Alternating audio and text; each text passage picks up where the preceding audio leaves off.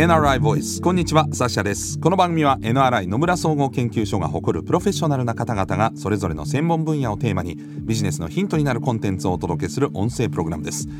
今回お話を伺うのは金融デジタルビジネスリサーチ部エキスパートリサーチャー石川純子さんです。よろしくお願いします。よろしくお願いいたします。石川さんは日本銀行アメリカコロンビア大学大学院を経て2016年に NRI にキャリア入社されまして中央銀行や監督当局による政策対応デジタル通貨の運営を考える研究会の企画運営イギリスヨーロッパのマクロ政策運営調査に携わられていますえこのシリーズでは中央銀行が発行するデジタル通貨これ CBDC というそうですがその最新動向をテーマにお話を伺っています。今回は何でしょうか？はい。今回は中央銀行が発行するデジタル通貨 CBDC とは何なのか？というところです。NRI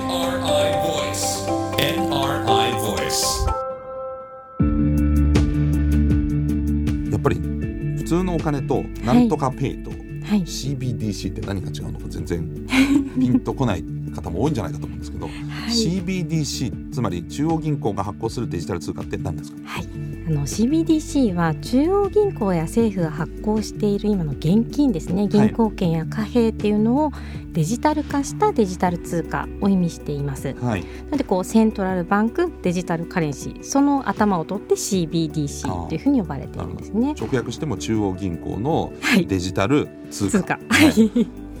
でこちら導入する場合にはもちろんこうシステムそれから制度いろんなこう広範囲かつ大規模な取り組みが必要になってくるっていうのをまあ想像できるわけで、はいあの現時点ではまだ発行はされていなくて検討されている段階というところになってます。はいでまあその上では例えばプライバシーってどういうふうに保護されるのかとか裏でですねでもこう利用者情報ってこうビジネスにどう使えるのか、うん。こう配慮すべきポイントっていうのが非常に多い論点にはなってきます。なるほど、はい。まあ、便利になればなるほど今度はプライバシーどうするのとか、プライバシーあまりにもこう気をつけすぎてしまうと今度は便利さが失われてしまう可能性もあると、はい。中央銀行が発行するとこの CBDC っていうのははい。どういった、まあ、点に特徴があるんですか、はい、こちらあの普段なかなかイメージしにくいんですけれど銀行預金っていうのは民間の銀行さんの債務になってるんですね。はい。なんですけれども CBDC になると中央銀行の債務になってくるっていうことですので、やはりこう民間の銀行と中央銀行を比べると中央銀行の方がまあ安全性とか高いっていうことになりますので、はい。あの CBDC は現金と同率にあの最も安全な資産ということになります。うん。まあ、その他にあのもちろんこうデジタル通貨なのでデジタル化されていますっていうことですとかあるいはこう円などの法定通貨建てになっているこういったことがまあ必要条件になってきます。なるほど、まあ、円と例えば同等に扱われるっていう意味ですかおっしゃる通りですね、うん1対1で交換できるってことですね。えーであの前回、まあ、1回目でですね現金は国が主導してキャッシュレスは民間企業が主導しているっていうお話もしましたけれどもこの CBDC だと、まあ、国が主導するキャッシュレスということになるわけですか？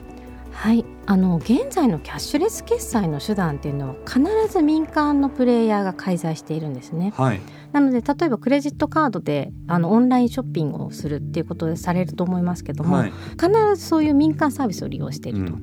ですのでこうそういったカードを持っていない方は例えばショッピングそもそもできませんね。あーこれこう誰でもアクセスできるっていうのがこうお金にとっては大事なことなんですけれども、えそれがあの民間のプレイヤーが介在することで、まあ、あのできなくなっている領域があるということで、こう誰でもアクセスできるこうデジタル社会だけれども誰も取り残されない。そういうことでデジタル形態の通貨が必要なのではないかという議論になっています。そうか。スマホを持ってるとか、はい。クレジットカード持ってるとかそれ持ってないとかそこに差が出てしまうというおっしゃる通りですね。はい。なるほど、はい。えーでこの CBDC の導入によって、はい。えー現金同様の、まあ、最も安全な資産が便利に扱えるようになるというお話でしたけれども、はい。これ経済的に見るとどんな影響があるんでしょう、そうですね、あのーまずその CBDC をこうプラットフォームとして導入することでこう民間におけるこうデジタル×金融といった領域でこうイノベーションとか競争が促進されるんじゃないかという期待があります。はい、それからもうちょっとこう長い目で見まして、えこう CBDC を発行している国かどうかっていうところが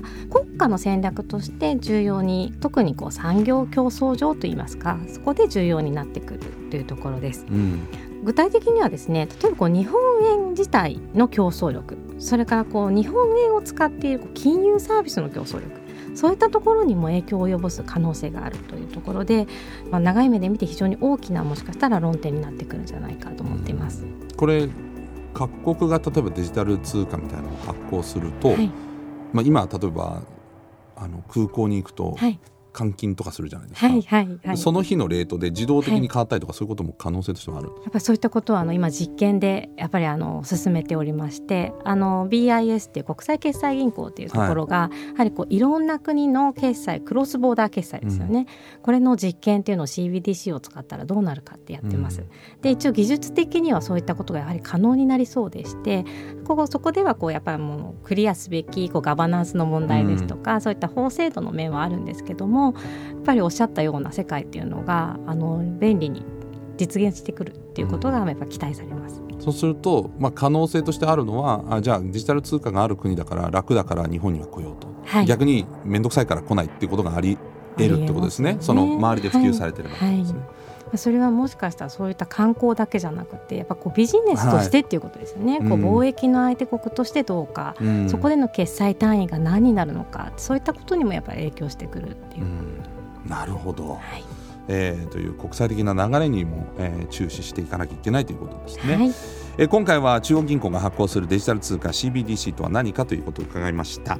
えー次回はこの CBDC について日本よりも先行している海外先進国におけるですね CBDC の検討状況について伺っていきたいと思います。引き続きお話を伺っていくのは金融デジタルビジネスリサーチ部エキスパートリサーチャーの石川純子さんです。次回もよろしくお願いします、はい、よろしくお願いいたします。